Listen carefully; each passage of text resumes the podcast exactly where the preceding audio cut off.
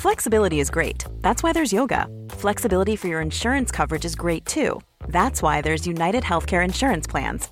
Underwritten by Golden Rule Insurance Company, United Healthcare Insurance Plans offer flexible, budget friendly coverage for medical, vision, dental, and more. One of these plans may be right for you if you're, say, between jobs, coming off your parents' plan, turning a side hustle into a full hustle, or even missed open enrollment. Want more flexibility? Find out more about United Healthcare Insurance Plans at uh1.com.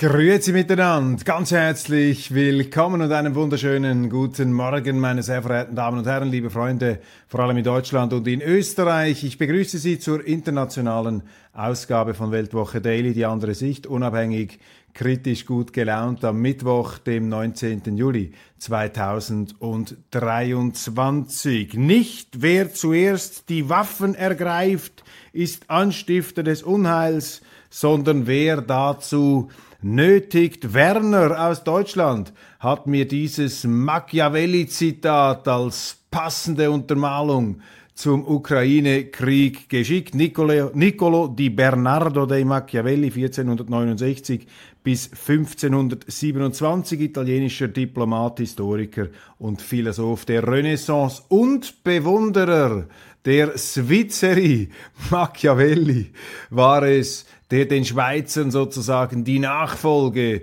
der römischen Republik zugetraut hat. Er sehnte sich sogar eine schweizerische Invasion herbei, um das zerklüftete Italien zu einen. Doch die Schweizer, die eben nicht in der Lage sind, außerhalb ihrer Landesgrenzen einen militärischen Angriffswillen zu bündeln, den Schwerpunkt zu bilden, sie sind dann nur bis Mailand gekommen, Marignano, dort die schicksalsschwere Niederlage von 1515. Eine segensreiche Niederlage, meine Damen und Herren, für die Schweizer, für die Svizerie, für die Helvetier. Nein, die Helvetier ähm, waren das nicht mehr. Die Helvetier waren Kelten, ähm, da waren dann viele Deutschschweizer, viele Alemannen, viele Germanen äh, dabei.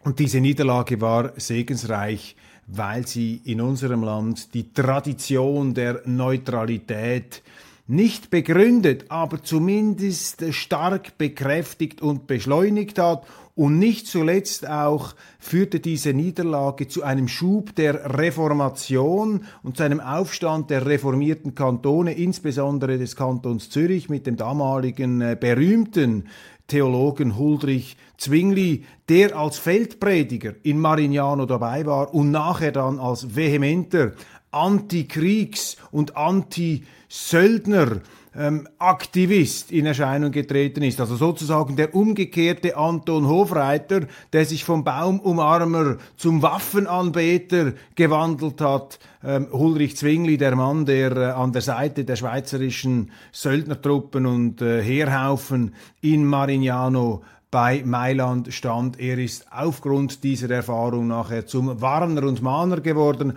und das hat ja dann eine letztlich auch weltweite Bewegung ausgelöst. Vergessen Sie nicht, aus der Zürcher Reformation ist die Berner Reformation hervorgegangen. Die Zürcher und die Berner haben Genf verteidigt, den Calvinismus und der Calvinismus ist dann von den Hohenzollern adaptiert worden, ist von den Angelsachsen adaptiert worden und hat dann sozusagen das geprägt, äh, die Grundlage geschaffen dessen, was der eminente Soziologe Max Weber dann im 20. Äh, Jahrhundert die protestantische Arbeitsethik und die Geburt vielleicht auch des Kapitalismus genannt hat. Ja, so sind äh, historische Vorgänge immer wieder von einer auch erstaunlichen aktuellen Brisanz. Am Montag gab Russlands Verteidigungsministerium auf Telegram bekannt, dass die Ukraine begonnen hat, Söldner aus mehreren Staaten Asiens, Lateinamerikas und des Nahen Ostens anzuwerben. Hiermit versuche das ukrainische Kommando, die durch die gescheiterte Offensive und bei schweren Kämpfen auf den Schlachtfeldern entstandenen hohen Verluste des eigenen Militärs auszugleichen. Das meldet Russia Today. Ja, Sie haben richtig gehört, vergiftete Giftschrankquellen hier bei Weltwoche Daily vielleicht werde ich jetzt sofort gecancelt, aber wir in der Schweiz, wir verbieten eben nicht diese Portale, auch der sogenannten unfreundlichen Mächte oder der verteufelten Mächte. Wir schließen uns nicht in diese Echokammer ein, in diesen Echoraum, wo wir dauerbeschallt werden von immer, vom Immergleichen. Wir schauen eben auch über den Tellerrand hinaus. Ganz wichtig, das Wichtigste, heute auch mit denen zu reden, mit denen niemand mehr redet. Und das ist ja die größte Verblendung, dass wir uns da gerade im Westen, in der Wertegemeinschaft, die für sich Toleranz, Vielfalt, Demokratie in Anspruch nimmt, dass sich die immer mehr in den eigenen Schützengraben, in die eigene Höhle zurückziehen, hypnotisiert von den Wandmalereien, die man mit der Wirklichkeit verwechselt. In der Ukraine militärisch sehr zäh. In der Weltwoche am Donnerstag eine, Analyse. Patt in der Ukraine. Also jetzt müsse es darum gehen, einen Frieden zu verhandeln. Bin nicht so sicher, ob ich da der Meinung des Autors vollumfänglich zustimme. Allerdings eine sehr realistische Sicht. Ich glaube, die Russen werden das durchziehen, bis sie im Grunde die Gebiete unter Kontrolle haben, die bis 2014 sich sozusagen vom äh, Zentralregime in Kiew, damals vom sehr westorientierten, NATO-orientierten, durch einen Putsch an die Macht gehobenen Regimes in Kiew, ähm, dass sie diese äh, Gebiete unter Kontrolle haben. Das würde heißen, dass man neben den vier Oblasten, die sie jetzt schon fast äh, ähm, vollumfänglich äh, unter ihrer äh, Kontrolle haben, aus Sicht der Russen auf ähm, Hilferufe dieser autonomen Republiken reagiert haben, bis sie eben auch Odessa haben, ähm, Kharkov und andere Gebiete der Ostukraine, die überwiegend russischsprachig sind. Das würde auch bedeuten, dass die Restukraine zu einer Art Rumpfstaat würde, abgeschnitten vom Schwarzen Meer. Wenn man hier Putin beim Wort nimmt, der sagt, für uns ist das nicht ein Eroberungskrieg im Stile Alexanders des Großen oder Napoleons. Ähm, wir wollen einfach unsere elementaren Sicherheitsbedürfnisse ein für alle Mal geklärt haben. Und nach Auffassung von russischen Medien, die bei uns allesamt als Propaganda-Plattformen ähm, weggewischt und nicht zur Kenntnis genommen werden. Wenn man das liest, dann äh, sieht man einfach die russische Argumentation und die sagen, ja, wir haben alles versucht, wir haben versucht, Sicherheitsgarantien zu bekommen, dass eben diese Ukraine nicht zu einer Art ähm, Festlandflugzeugträger mit NATO-bestückten ähm, Waffenträgersystemen mit, mit atomwaffenfähigen ähm, Systemen äh, wird. Wir wollen diese Bedrohung nicht in unserem Vorgarten haben, in einem ehemaligen Gebiet Russlands. Das kann doch nicht sein, das geht nicht, das dürfen wir nicht zulassen.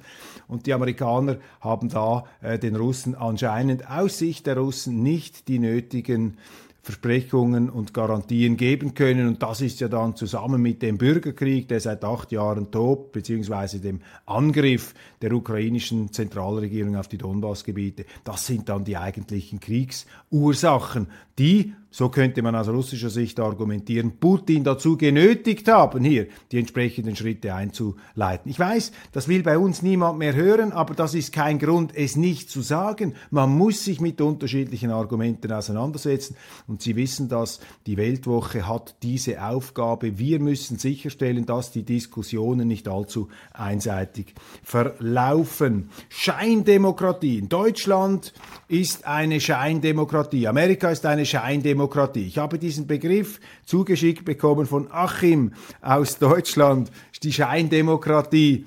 Und ähm, das hat etwas für sich. Ist natürlich ein hartes Wort. Ähm, selbstverständlich, verfassungstechnisch betrachtet, sind die Vereinigten Staaten, ist Deutschland eine Demokratie. Aber man könnte auch argumentieren, etwas selbstkritischer, es sind eben auch Scheindemokratien. Ich meine, eben wenn Sie anfangen, Meinungen zu verbieten, Meinungen zu ächten, die angeblich dem demokratischen Konsens nicht entsprechen, wenn Sie anfangen, demokratisch legitimierte Oppositionsparteien über den Verfassungsschutz beobachten zu lassen, wenn sie sich nicht dazu durchringen können, eine Partei zu verbieten, weil eben die Rechtsgrundlage fehlt, sie zu verbieten. Das hat man selbst bei einer NPD gesehen, bei dieser wirklich rechts, rechts, rechts, ganz rechts Außenpartei in Deutschland, wo ja die Gerichte zum Schluss gekommen sind, dass diese Partei dermaßen, dermaßen durchsetzt sei von Agent Provocateurs des Verfassungsschutzes, dass gar nicht mehr zu klären sei, wer da eigentlich die rechtsextremistischen Anstifter waren in dieser Partei. So kam es auch da nicht zu einem Verbot Parteiverbot.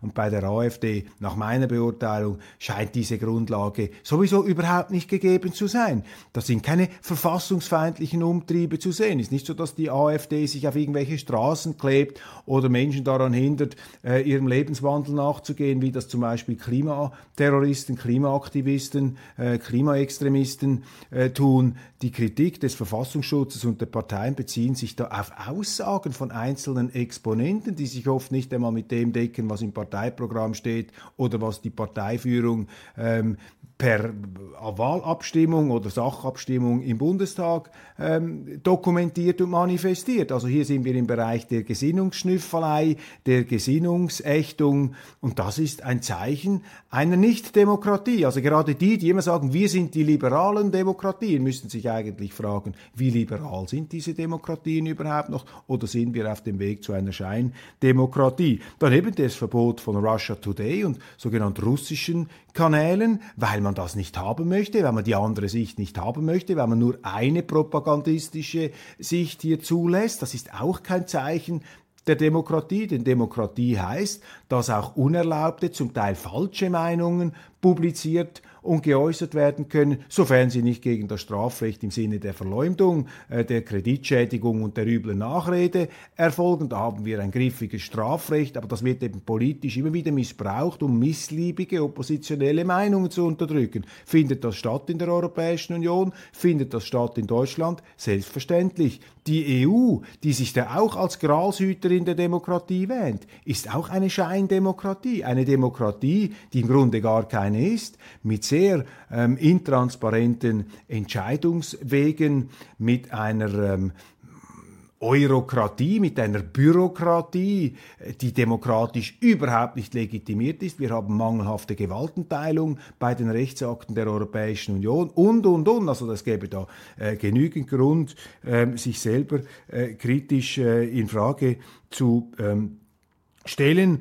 Und äh, ganz generell beobachte ich in Deutschland ähm, weniger als äh, stärker als in Österreich etwa ein Klima der Einschüchterung, ein Meinungsklima der Einschüchterung, das leider eben auch von den Medien, von den Journalisten betrieben wird. Dabei müssten die Medien das Gegenteil tun. Sie müssten eine Atmosphäre schaffen, in der es den Leuten leicht gemacht wird, leicht gemacht wird, ihre abweichende Meinung zu äußern. Man müsste den Leuten auch Mut machen. Sagt das, was euch beschäftigt. Sagt eure Meinung, auch wenn es anstößig ist, auch wenn es denen da oben nicht gefällt. Vielleicht gibt es nur einen Kern, einen Funken Wahrheit in einem Ausspruch, der sonst viele Unwahrheiten erhält. Aber wir dürfen uns nicht ähm, einschüchtern lassen. Wir dürfen uns da nicht den Mund verbieten lassen.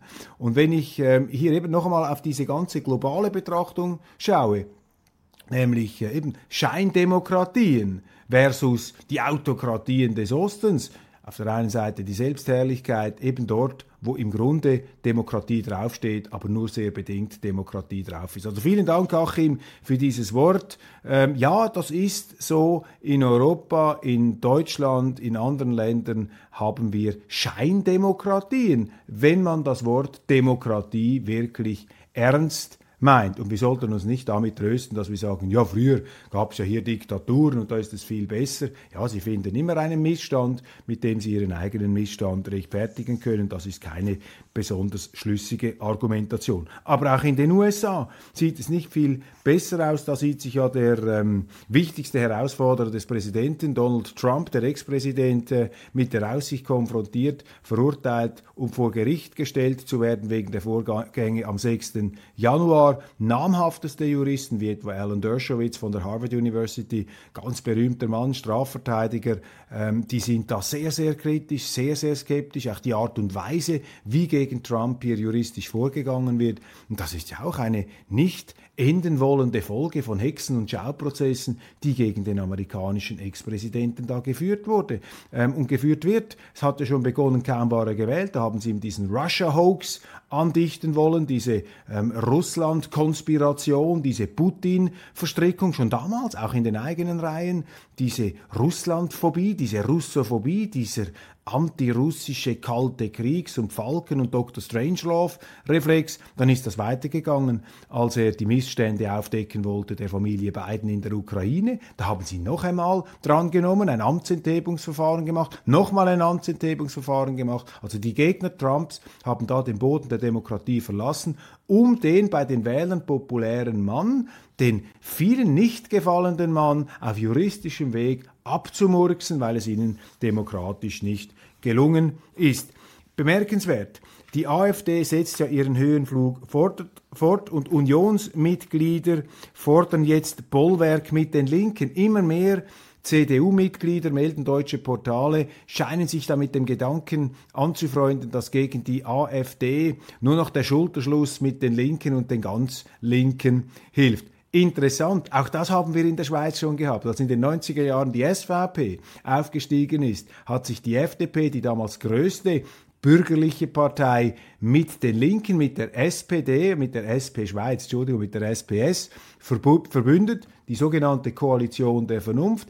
Das hat die FDP immer weiter nach links getrieben und hat gleichzeitig immer mehr Fläche geöffnet für die SVP, die immer stärker wurde. Also die Versuchung, der Mitte der Establishment-Bürgerlichen gegen die rechte Opposition, sich mit den Linken zu verbünden. Diese Versuchung ist groß, aber sie ist in ihren Auswirkungen fatal und wird genau das Gegenteil von dem bewirken, was sie beabsichtigt. Das ist zumindest der Eindruck, den wir da in der Schweiz haben. Bulgarischer Präsident wirft Ukraine Beharren auf Kämpfen vor. Bulgariens Präsident Rumen Radev hat die Ukraine für ihr Beharren auf dem Kampf gegen Russland kritisiert. Das berichteten mehrere US-Medien. Radev wolle deutlich machen, dass die Ukraine darauf beharrt, diesen Krieg zu führen, berichtet AP News. Wie Sky News berichtet, sagte Radev, dass Europa die Rechnung für die Verteidigung der Ukraine bezahle und forderte Bulgarien auf, eine neutrale Position einzunehmen. Diese Stimmen sind immer mächtiger, je erfolgloser und je offensichtlich erfolgloser die äh, Offensive von Zelensky wird. Eine Offensive, die weniger militärischen Notwendigkeiten und Möglichkeiten geschuldet ist, als vielmehr dem politischen Druck, hier Erfolge zu produzieren, um eben diese Waffenlieferungsmaschinerie in Gang zu halten und um einigen Politikern im Westen den Hintern zu retten, weil die sich dermaßen überinvestiert haben in die Ukraine, dass das natürlich für sie eine Katastrophe wäre, wenn man sich jetzt eingestehen müsste, dass das alles ein Schlag in den Ofen, ein Schlag ins Wasser gewesen sei. Und deshalb muss Zelensky hier jetzt auch gedrückt ähm, drauf, äh, draufhalten und dabei bleiben. Der ungarische Ministerpräsident Viktor Orban, Sie haben das vielleicht mitbekommen, hat dieser Tage ähm, äh, festgehalten, dass ähm, die Ukraine gar kein souveräner Staat mehr sei. Ich zitiere Viktor Orban. Ehrlich gesagt, Ah, Entschuldigung, das ist nicht das Orban-Zitat, das ist ein anderes. Äh, ich muss das hier noch finden, das ist etwas weiter äh, vorne. Ja, habe es jetzt nicht gerade in meinen Unterlagen. Auf jeden Fall äh, sagte Orban, dass die Ukraine kein souveräner Staat mehr sei, dass sie von finanziellen ähm, Hilfeleistungen und auch von militärischen vollumfänglich abhängig sei. Und dass deshalb die Entscheidung, ähm, diesen Krieg zu beenden, äh, auf westlicher Seite bei den Amerikanern liege und dass es den Amerikanern nicht gelungen sei, am NATO-Gipfel in Vilnius den anderen NATO-Partnern zu erklären, warum sie nicht bereit seien, auf einem Friedensweg einzusteigen. Bemerkenswerte Aussagen des Churchills ähm, Europas. Für mich ist ja Viktor Orban so etwas wie der Winston Churchill Europas, allerdings mit weniger quecksilbrigen Parteiwechseln als der legendäre ähm, als der legendäre Briten Premier. Doch hier, jetzt habe ich das Zitat noch äh, gefunden. Schließlich hat die Ukraine ihre Souveränität verloren, Viktor Orban. Sie hat kein Geld, sie hat keine Militärindustrie, sie hat keine eigenen Anlagen für die Militärproduktion. Geld erhält sie hauptsächlich von den USA, militärische Mittel, auch von den Amerikanern und dem Westen. Und schließlich, warum die Amerikaner das nicht wollen, einen Waffenstillstand und Verhandlungen, darauf haben wir auch auf dem NATO-Gipfel keine Antwort bekommen. Zum Glück, zum Glück hat die EU einen Viktor Orban, ein guter, ein ähm, ja, realpolitisch gesinnter Mann, den sie ja verteufeln, dass es Gott erbarmt, der sich aber nicht unterkriegen lässt und immer auch ein verschmitztes Lächeln aufsetzt, äh, um zu zeigen, äh, dass man ihm eben, je mehr man ihn unter Druck setzt, eigentlich nur seine Vitalitätskräfte, seine Lebenssäfte entfesselt. Eine hochinteressante Persönlichkeit. Nein, das heißt nicht, dass er alles richtig macht. Wir glorifizieren keine Politiker, aber die, die eben zu Unrecht aus meiner Sicht heruntergedrückt werden, denen geben wir auch den verdienten Kredit. Als nächstes dann Kindergärten. Großbritannien verhängt Sanktionen gegen Kinderferienlager Artek.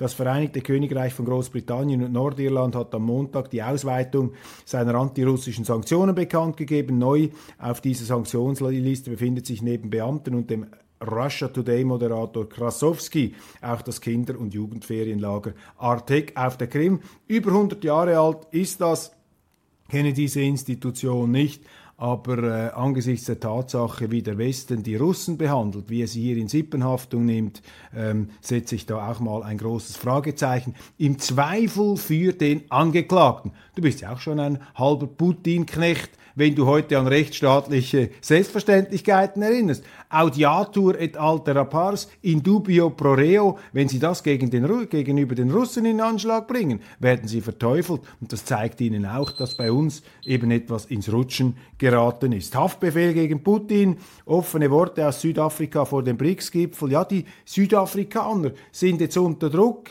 wegen dieses Haftbefehls des Kriegsverbrechertribunals in Den Haag, denn sie wären verpflichtet, wenn Putin nach Südafrika käme, ihn dann auszuliefern. Das ist eine brenzlige Situation und das Ganze zeigt, dass diese Anklagen nichts bringen.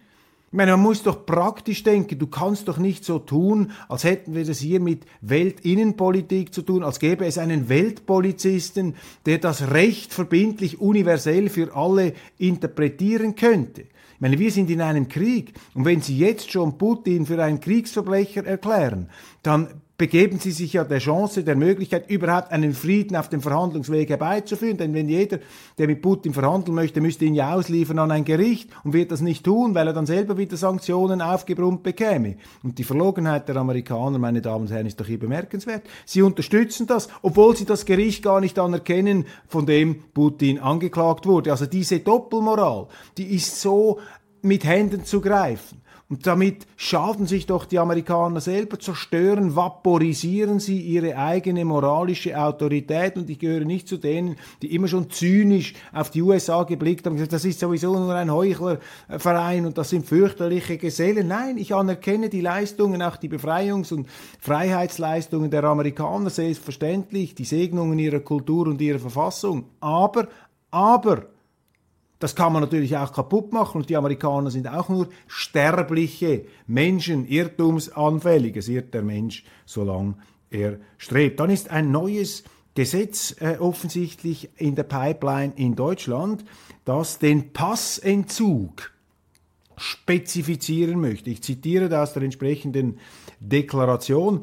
Vor diesem Hintergrund fordert der Ausschuss für Inneres und Heimat des Deutschen Bundestages die Bundesregierung auf, erstens darauf hinzuwirken, dass äh, die Passverantwortung, Entschuldigung, die Passverwaltungsvorschrift insofern zu konkretisieren, als dass bei einer beabsichtigten Teilnahme an extremistischen Veranstaltungen im Ausland, die inhaltlich im Widerspruch zu den Grundsätzen der freiheitlich-demokratischen Grundordnung des Grundgesetzes stehen, eine Gefährdung des internationalen Ansehens der Bundesrepublik Deutschland und somit eines sonstigen erheblichen Belangs der Bundesrepublik Deutschland im Sinne des Paragraphen 7 Absatz 1 Nummer 1 und so weiter anzunehmen ist. Zweitens darauf hinzuwirken, dass der Informationsfluss Rückfluss von den Sicherheitsbehörden zu den Passbehörden verbessert wird, sodass bei der Entscheidung über eine Passverwaltung den Passbehörden eine hinreichende Tatsachengrundlage vorliegt, um eine gerichtsfeste Passversagung vornehmen zu können. Das sind gefährliche Vorstöße, meine Damen und Herren. Da geht es natürlich darum, auch die Meinungsäußerungsvielfalt einzuschränken, wenn Sie beispielsweise an eine Veranstaltung in Ungarn gehen, zum Beispiel an eine Tagung der Fidesz-Partei oder sich da mit äh, CPAC, mit den Konservativen ähm, ähm, abgeben, dann könnte dies je nach Auslegung von so einem Paragraphen dazu führen, dass man sie in ein Passentzugsverfahren verstrickt. Und das ist natürlich eine absolute Absurdität, wenn Sie sehen, aus welchen Kulturen und verfassungsfeindlichen, jetzt auf die Bundesrepublik bezogen, aus welchen verfassungsfeindlichen Kulturen und welchen verfassungsfeindlichen Gesinnungen da Leute über den Missbrauch des Asylrechts nach Deutschland kommen und dort dann sogar noch mit Sozialleistungen belohnt werden. Dass gleichzeitig die Deutschen, die bei diesem Meinungsterrorismus da der Regierung nicht mitmachen, dass denen dann ein Passentzug droht. Also da ist ja Deutschland auch völlig aus dem Fuge geraten, meine äh, Damen und Herren. Und deshalb rumort es natürlich auch im parteipolitischen Gebälk. Sie haben die steigenden äh, Umfragezahlen der AfD und jetzt offenbar lesen wir